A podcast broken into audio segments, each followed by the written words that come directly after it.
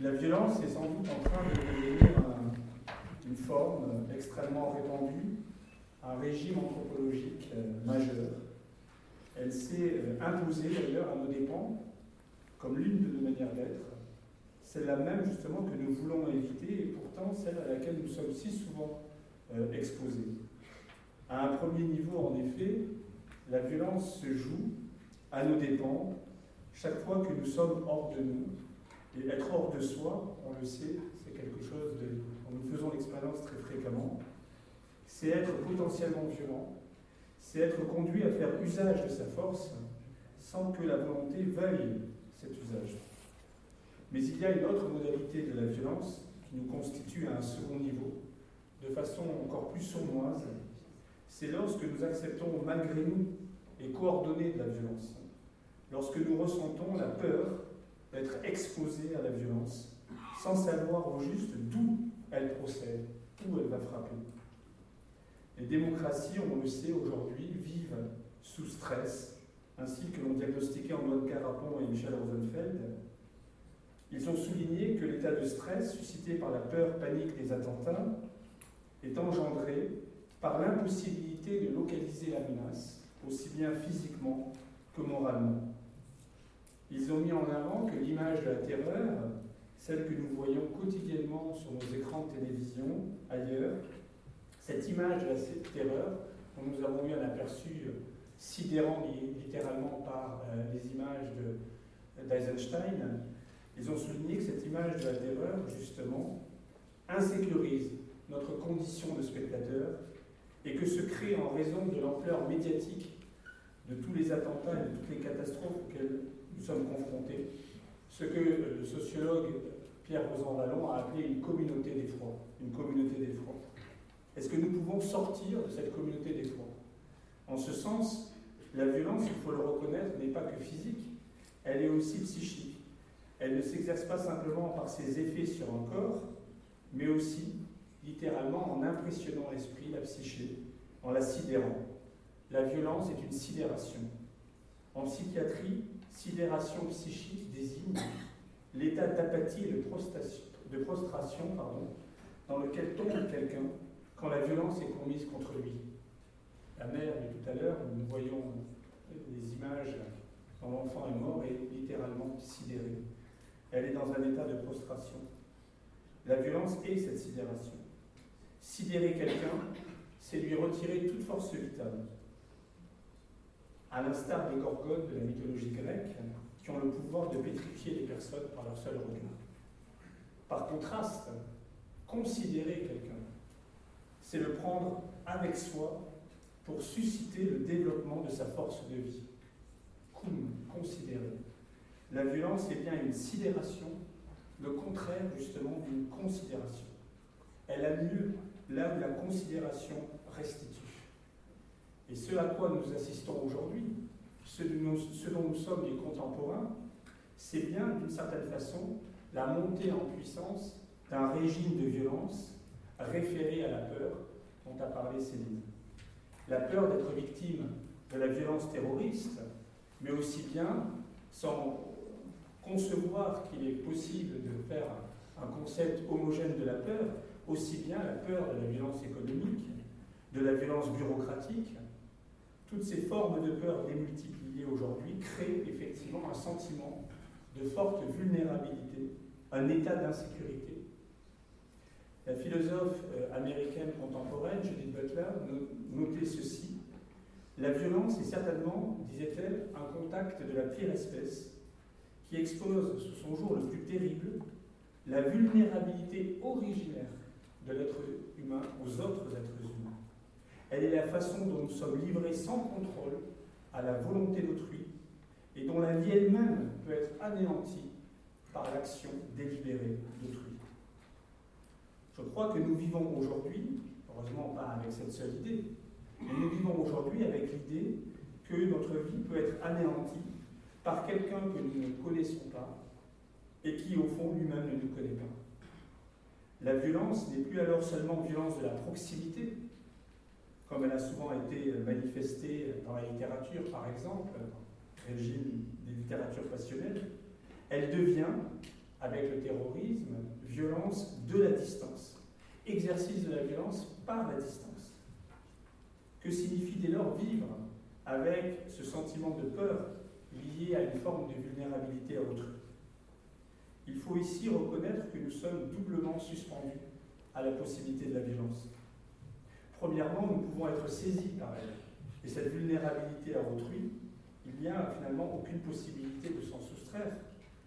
Et plus encore, on l'a dit, elle se vérifie psychiquement par un état de stupeur, stupeur, peur, qui frappe celui qui est atteint par la violence. Mais dans un autre sens, celui qui est également exposé au spectacle de la violence et qui se trouve comme plongé dans une sorte d'état d'hébétude qui peut devenir un état de commotion. Je rappelle notre stupeur devant l'effondrement des tours du 11 septembre. Deuxièmement, nous risquons également de répondre à la violence par la violence. Et c'est bien le problème propre de la violence. Elle suscite la violence pour mettre fin à la violence. Tant sur le plan individuel que sur le plan collectif national, il est rare qu'une exposition à la violence conduise à rechercher les raisons de cette violence et ouvrir ainsi la voie d'une compréhension non violente de la violence. La violence suspend donc la non-violence.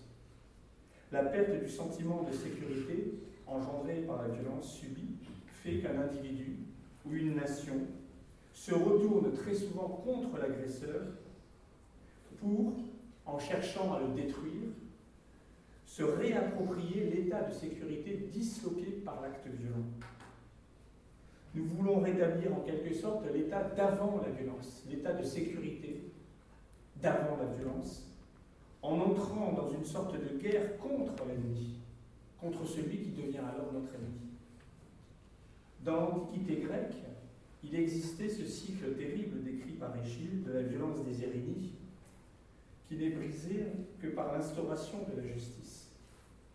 Toute ma réflexion aujourd'hui consistera avec vous à réfléchir à la transformation des, des en Homénides, c'est-à-dire au fond à quelque chose qui pourrait s'appeler la, fin du cycle violence-vengeance par l'instauration de la justice. Les Érénies sont ces divinités euh, persécutrices qui deviennent, qui finissent par devenir, sous l'influence d'Athéna, des gardiennes de la justice d'Athènes après l'acquittement d'Oreste devenant ainsi des Euménides. Mais ces Euménides, nous dit Échille, sont toujours prêtes à redevenir furies. Ce sont les gardiennes de l'honneur, principe fondamental dans toutes les anciennes structures familiales méditerranéennes, et ce sont elles, pas que méditerranéennes, aussi méditerranéennes, et ce sont elles qui incitent à la vengeance. Elles sont liées à des structures familiales qui passent par la lignée maternelle, et ce sont donc elles qui font entendre la voix du sang vengeur après qu'Oreste ait tué sa mère.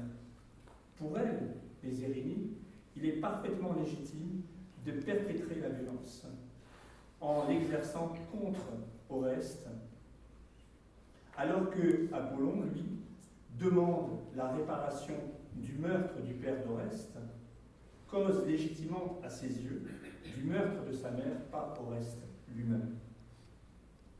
Si les Érénies demandent vengeance car Oreste a tué sa mère, Apollon lui plaide qu'Oreste, au fond, a commis un meurtre légitime.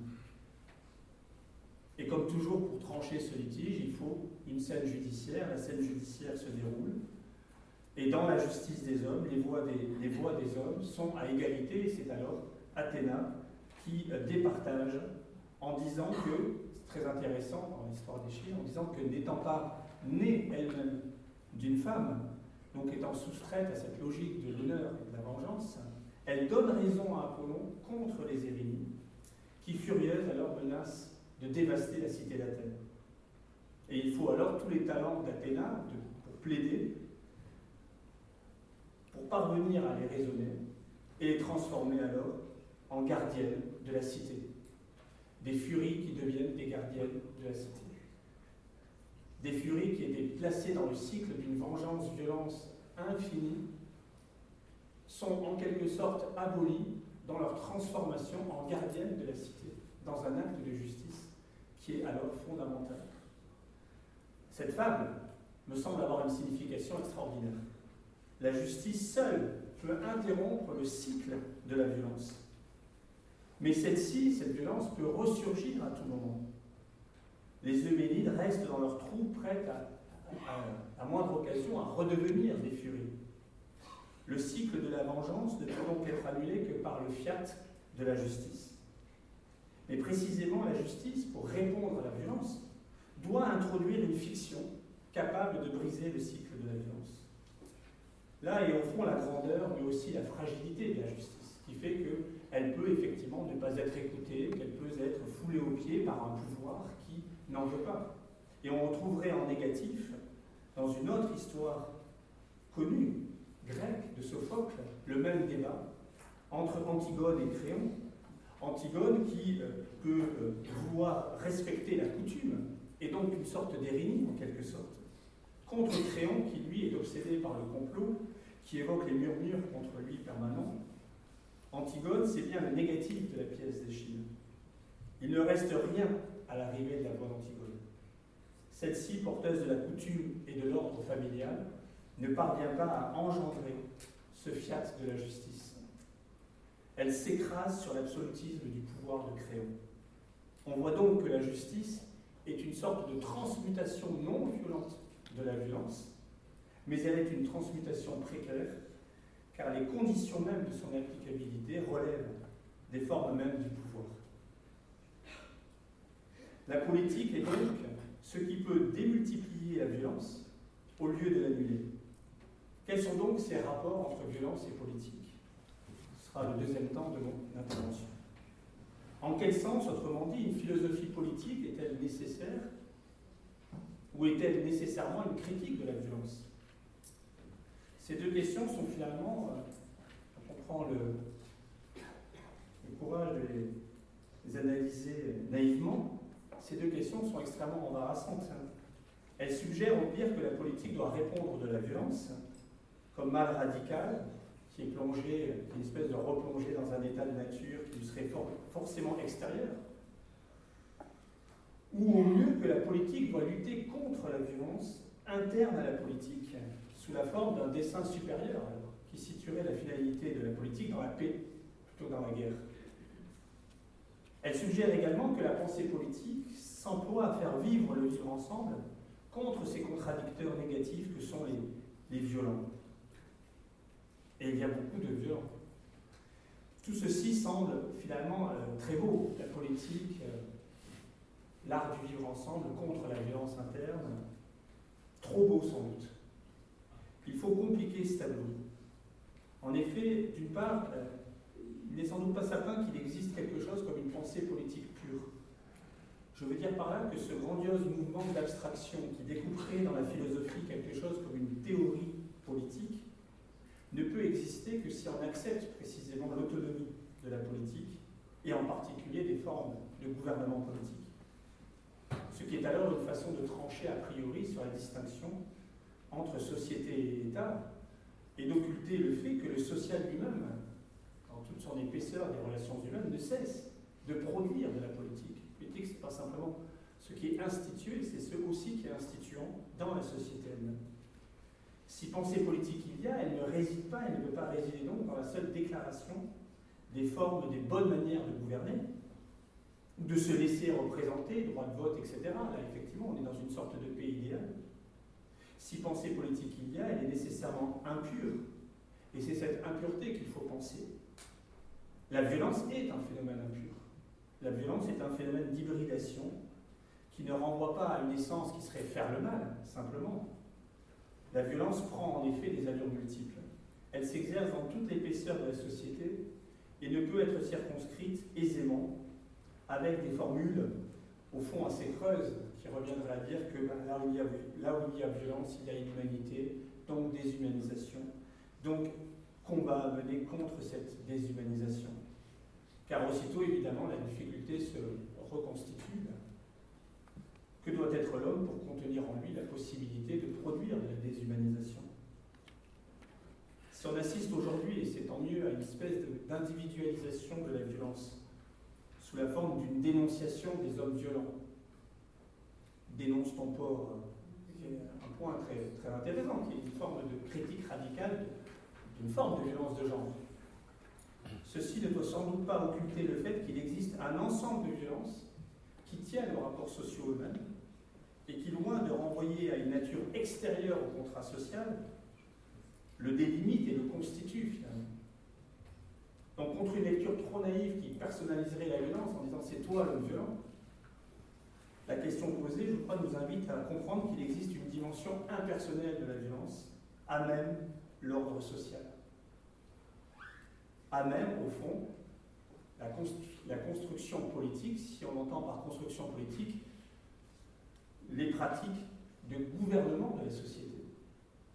C'est justement, je crois, ce que sous-entendait euh, le sociologue euh, Max Weber quand il affirmait, je cite, le savant et la politique, que l'État est cette communauté humaine, communauté humaine qui, à l'intérieur d'un territoire délimité, revendique pour elle-même et parvient à imposer le monopole de la violence physique légitime. L'État a le monopole de la violence physique légitime dans une communauté, sur un territoire. C'est une définition très modeste. Hein. On prend un territoire, on prend une communauté sur ce territoire, il y a un État, c'est lui qui est porteur de la violence, euh, au fond, euh, physique légitime. De nombreuses analyses, depuis, ont cherché à établir que cette définition s'applique particulièrement bien à l'État moderne. Il faut bien entendre la formule de Weber ici. Cela ne signifie évidemment pas qu'il faille renoncer euh, à l'action politique de l'État, comme certains auteurs ont pu euh, essayer de euh, le proposer en proposant une philosophie de la non-violence qui tournerait le dos à l'État. À ce moment-là, effectivement, on tombe dans une espèce de paradoxe mortel. Sans État, pas de communauté. Donc si on enlève euh, l'État, on enlève aussi la, possibilité de la communauté. C'est plutôt euh, que Weber euh, entend faire de la violence le critère vraiment distinctif de l'État. Il écrit ceci dans un autre ouvrage, Économie et société. La violence n'est naturellement ni l'unique moyen administratif, ni même le, seulement le moyen normal d'un groupement politique. En effet, les dirigeants se sont au contraire servis de tous les autres moyens possibles en général pour mener à, fin, à bonne fin leurs entreprises. Cependant, dit-il, la menace et éventuellement l'application de la violence. La violence, elle se vérifie d'abord à la menace, c'est-à-dire à la menace d'user de, la violence. Pas besoin d'être violent pour être violent. D'abord menacer. La menace et éventuellement l'application de la violence, dit-il, en est assurément le moyen spécifique et partant l'ultime raison. Donc, au fond, on pourrait dire que c'est bien en retournant le raisonnement de Weber, mais pour le vérifier, Weber a parfaitement raison, lorsque l'État ne parvient plus à revendiquer le monopole de la violence pour lui-même, c'est à ce moment-là qu'il y a un vrai problème. C'est à ce moment-là que l'on voit les conflits intertribaux se développer, se démultiplier, comme en Somalie euh, récemment, ou lors, des guerres civiles. Une guerre civile, qu'est-ce que c'est? C'est un ensemble de rapports de violence qui ne sont plus canalisés par une violence euh, légitime qui est celle de l'État, justement. C'est en quelque sorte une violence qui est complètement disséminée et qui est prête à exploser à n'importe quel moment parce qu'il n'y a pas cette violence d'État capable d'unifier une communauté sur un territoire. Paradoxalement, donc, vous voyez, si mon analyse est juste, détenir le monopole de la violence, qui est le propre d'un État, c'est euh, précisément tenter de disciplinariser la violence. Faire finalement qu'elle ne fonctionne pas à l'air libre, dans tel groupe, dans tel autre groupe mafieux, etc. Faire qu'elle ne n'essaime pas. La pensée de Weber ouvre donc à une pensée de l'évitement de la violence comme la pensée de Hobbes ouvrait en un sens à une pensée de l'évitement de la guerre. Foucault, dans le cours au Collège de France de 1976, Il faut défendre la société, faisant l'histoire du discours de la guerre, avait souligné combien la pensée de Hobbes était au fond une pensée de l'évitement de la guerre. On se souvient tous de la formule de l'homme comme loup pour l'homme dans l'état de nature, qui, qui nécessite la création d'un État fort, d'un Léviathan, pour endiguer cette violence. Mais précisément, qu'est-ce que c'est alors que la création d'un État? C'est faire que la violence naturelle, en quelque sorte, la violence dans l'état de nature, ne se projette pas dans l'état de société. C'est donc éviter au sens strict la violence. En ce sens, la réflexion de Hobbes ouvre celle de Weber. La violence apparaît alors constitutive de la politique, mais au sens où c'est bien elle, la politique, qui se l'approprie, cette violence, sous la forme d'une police, d'une armée, pour réguler au fond le corps social et pour empêcher le foisonnement démultiplié des formes de violence. Pourtant, ce que n'avait pas perçu Weber, je crois, c'est qu'il existe sans doute entre le monopole de la violence physique légitime de l'État et la violence déclarée illégitime de toutes celles et de tous ceux qui se posent et s'opposent face à cet État, une sorte de violence intermédiaire qui s'exerce sans légitimité, mais néanmoins au bénéfice de l'État, sur toutes les vies qui sont sorties du cadrage national. Plus exactement, on pourrait dire que s'il y a bien un monopole de la violence physique légitime propre à l'État, alors nul doute que l'État l'exerce prioritairement sur tous les sujets qui ne sont pas ses sujets, qui ne sont pas les sujets de sa nation. Police, armée sont mobilisés, on le sait de plus en plus, pour expulser les non-nationaux, celles et ceux dont la présence est littéralement considérée comme inadmissible, ne donnant lieu à aucune admission juridique. La violence légitime est alors mise au service d'un refus de faire entrer l'autre, l'étranger, dans sa propre communauté, dans son propre espace national. Elle devient une condition dès lors de ce que le philosophe Achille Mbembe a nommé une politique de l'inimitié et de ce que je propose de nommer une politique inhospitalière. Le traitement inhospitalier des populations migrantes dans les différents États-nations d'aujourd'hui renvoie alors à une extension du monopole de la violence physique légitime comme prérogative d'État. L'une des caractéristiques les plus étonnantes de l'État-nation contemporain, c'est qu'il élabore alors au sein de son propre territoire ou à sa frontière des espaces hors droit au sein desquels les rapports de violence se démultiplient d'autant plus qu'aucune règle de droit ne règle ces espaces. C'est le duc de Cazes au XIXe siècle qui s'étonnait de ce que la loi ne rentre pas dans la prison, de ce que la violence s'exerce dans la prison, entre les prisonniers, entre les gardiens, et les prisonniers. D'une certaine manière, il nous faut nous étonner aujourd'hui de ce que la loi ne rentre pas dans certains lieux périphériques à l'État-nation d'aujourd'hui, dans lesquels sont littéralement parqués ou enregistrés les euh, migrants. La violence de la dénationalisation est alors à son comble quand un sujet privé des droits de son pays d'origine ne trouve aucun droit dans le pays d'accueil et devient ainsi, au sens d'Anna Arendt, dont il été question à l'instant, un paria. Un sujet qui, ironiquement, notait Anna Arendt dans son livre des années 50 sur le totalitarisme, ne peut se voir attribuer le moindre droit, sauf à devenir criminel, disait-elle ironiquement, bénéficiant ainsi en quelque sorte du droit d'être jugé comme criminel.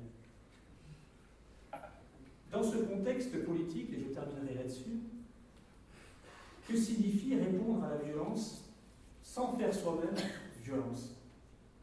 Que signifie une possible métamorphose de nos érinies en aménites Une première réponse simple pourrait consister dans le pardon. Mais cette réponse est, je crois, insatisfaisante. On pourrait dire après tout, garde d'un acte violent, que on pardonne cet acte violent, on pardonne à l'homme violent. Le problème du pardon, c'est que la violence ne peut s'instituer en règle. Le pardon relève simplement du face-à-face de deux sujets qui sont pris dans leur relation. Et alors effectivement, il leur revient de pardonner ou non. C'est la contingence d'une réponse, je te pardonne, face à la contingence d'une action violente. Comme le relève Derrida dans un très beau texte sur le pardon, pardonner. Le pardon nous semble ne pouvoir être demandé ou accordé que seul à seul, en face à face, sans médiation, entre celui qui a commis le mal irréparable ou irréversible et celui ou celle qui l'a subi, et qui est seul à pouvoir l'entendre, la demande de pardon, l'accorder ou la refuser. En ce sens, il faut dire que le pardon excède toujours la logique pénale. Il est un infradroit ou un supradroit qui ne peut engager aucune communauté, aucun niveau. Répondre de la violence ou à la violence sur un mode politique ne peut donc consister à pardonner, mais répondre de la violence à la violence sur un mode politique, ce n'est donc pas non plus faire acte de violence par, appel, l'appel à la vengeance, et ainsi perpétuer le cycle des Érénies. Souvenez-vous de Bush déclarant la guerre après le 11 septembre, après les attentats, euh, mettant fin d'ailleurs à euh, la logique des, pleurs, perpétuant ainsi le cycle des Érénies. Je dirais que répondre à la violence sur un mode politique, ce n'est ni faire acte de violence, ni faire acte de pardon, mais c'est justement métamorphoser les Érénies en Euménides en faisant justice. La justice, en ce sens, n'est ni vengeance ni pardon. Elle vise simplement, comme institution humaine, à interrompre le cycle de la violence et de la vengeance en rappelant la règle qu'il est possible de vivre ensemble. C'est en ce sens que la justice est une déconstruction de la violence. Et cette déconstruction est d'autant plus importante quand la violence n'est pas simplement individuelle, mais prend une forme collective, politique. Les génocides, les massacres, les guerres civiles impliquent non seulement des formes extraordinaires de justice internationale, comme le tribunal pénal international, le TPI, mais aussi des formes extraordinaires de justice nationale, comme celle des justices transitionnelles. Par exemple, hein, c'est qu'un exemple sur lequel je vais terminer, qui accompagne le passage d'un état de guerre vers un état démocratique, comme cela a été le cas en Afrique du Sud, au moment de la fin de l'apartheid, ou au Rwanda plus récemment, avec les commissions vérité et réconciliation. Vérité et réconciliation. Mais réconcilier n'est pas forcément pardonner. La question est bien, que faire de la violence? Comment juger des crimes extraordinaires qui ont défait les formes de la vie ensemble pour refaire vie ensemble? Sans cependant oublier, et tout en demandant réparation. Jusqu'alors, on avait coutume de se, référer à l'article 6, 5 du protocole 2 des conventions de Genève de 1949, qui en fait encourageait purement et simplement l'amnistie pour mettre fin aux procédures judiciaires. Je cite, à la cessation des hostilités, on dit à la fin d'un conflit, la Seconde Guerre mondiale, les autorités au pouvoir s'efforceront d'accorder la plus large amnistie possible aux personnes qui auront pris part au conflit armé ou qui auront été privées de liberté pour des motifs en relation avec le conflit armé, qu'elles soient internées ou détenues. Je crois que la justice transitionnelle de vérité et euh, réconciliation, par exemple, rompt avec cette logique. Il pourrait sembler alors que l'enjeu de ces formes transitionnelles de justice soit le pardon ou l'oubli, mais en, en réalité, il n'en est rien. Il est plutôt justement de rendre possible la narration des vaincus, de restaurer la voix de toutes celles et de tous ceux qui ont subi une violence et ainsi d'envisager la possibilité d'une réparation qui ne compromette pas la réconciliation. Vous ne pouvez pas ne pas être ébranlé quand vous lisez les récits de ces femmes violées, torturées, de ces, hommes abîmés euh, qui euh, vont témoigner euh, après l'apartheid dans les différentes vérités et réconciliations organisées par l'Afrique du Sud. Ce qui est extrêmement intéressant sur ce plan, c'est que justement, il s'agit au fond par le procès de rendre possible une parole, une mémoire, et ainsi de créer, en rendant visible, audible, de créer justement quelque chose comme une mémoire commune, une mémoire commune des actes de violence, qui serait au fond l'herbier de toutes les voix, y compris celle la plus ténue, du plus petit coquelicot qui soit. La fonction de la justice est alors déplacée. Elle ne vise pas à annuler une violence en la situant définitivement au passé, mais elle vise à interrompre la violence par la création d'une narration collective au présent qui puisse faire mémoire et qui intègre à la fois la voix des victimes comme celle des bourreaux. L'enjeu est bien de créer une constitution populaire qui puisse alors servir de recommencement à un pays. Qu'est-ce que recommencer après une violence, sans refaire violence? Qu'est-ce que faire Euménide sans redevenir Érinide La réponse, je crois, est donnée, je citerai juste ce texte pour terminer, dans l'épilogue de euh, la constitution euh, provisoire de l'Afrique du Sud de 1993 que je voudrais lire en guise de conclusion et qui euh, explicite les objectifs de la Constitution euh, vérité et réconciliation. Et voilà le texte. La présente Constitution pourvoit un pont historique entre le passé d'une société profondément divisée, marquée par la lutte, le conflit, des souffrances non dites et l'injustice, et un avenir fondé sur la reconnaissance des droits de l'homme, sur la démocratie et une vie paisible, côte à côte, et sur des chances de développement pour tous les Sud-Africains, sans considération de couleur, de race, de classe, de croyance ou de sexe. La recherche de l'unité nationale, le bien-être de tous les citoyens sud-africains et la paix exigent une réconciliation du peuple d'Afrique du Sud et la reconstruction de la société. L'adoption de cette constitution pose la fondation solide sur laquelle le peuple d'Afrique du Sud transcendra les divisions et les luttes du passé, qui ont engendré de graves violations des droits de l'homme, la transgression des principes d'humanité au cours de conflits violents et un héritage de haine, de peur, de culpabilité et de vengeance. Nous pouvons maintenant y faire face sur la base d'un besoin de compréhension et non de vengeance. Compréhension plutôt que vengeance. D'un besoin de réparation et non de représailles. D'un besoin, et j'adore ce mot et je terminerai sur lui, d'ubuntu et non de victimisation. Qu'est-ce que c'est que ce rôle de mot d'ubuntu d'Afrique du Sud C'est un terme des langues bantou et qui désigne la qualité inhérente au fait d'être une personne avec d'autres personnes, le fait d'être lié à d'autres personnes. Ubuntu désigne donc le fait que nous pouvons être voisins. Être voisin, c'est apprendre justement à ne plus être violent. Et c'est vers là, je crois, que la justice, telle qu'elle est ici euh, narrée, nous restitue la nécessité justement de tout faire pour expulser la violence de manière non violente. Remercie.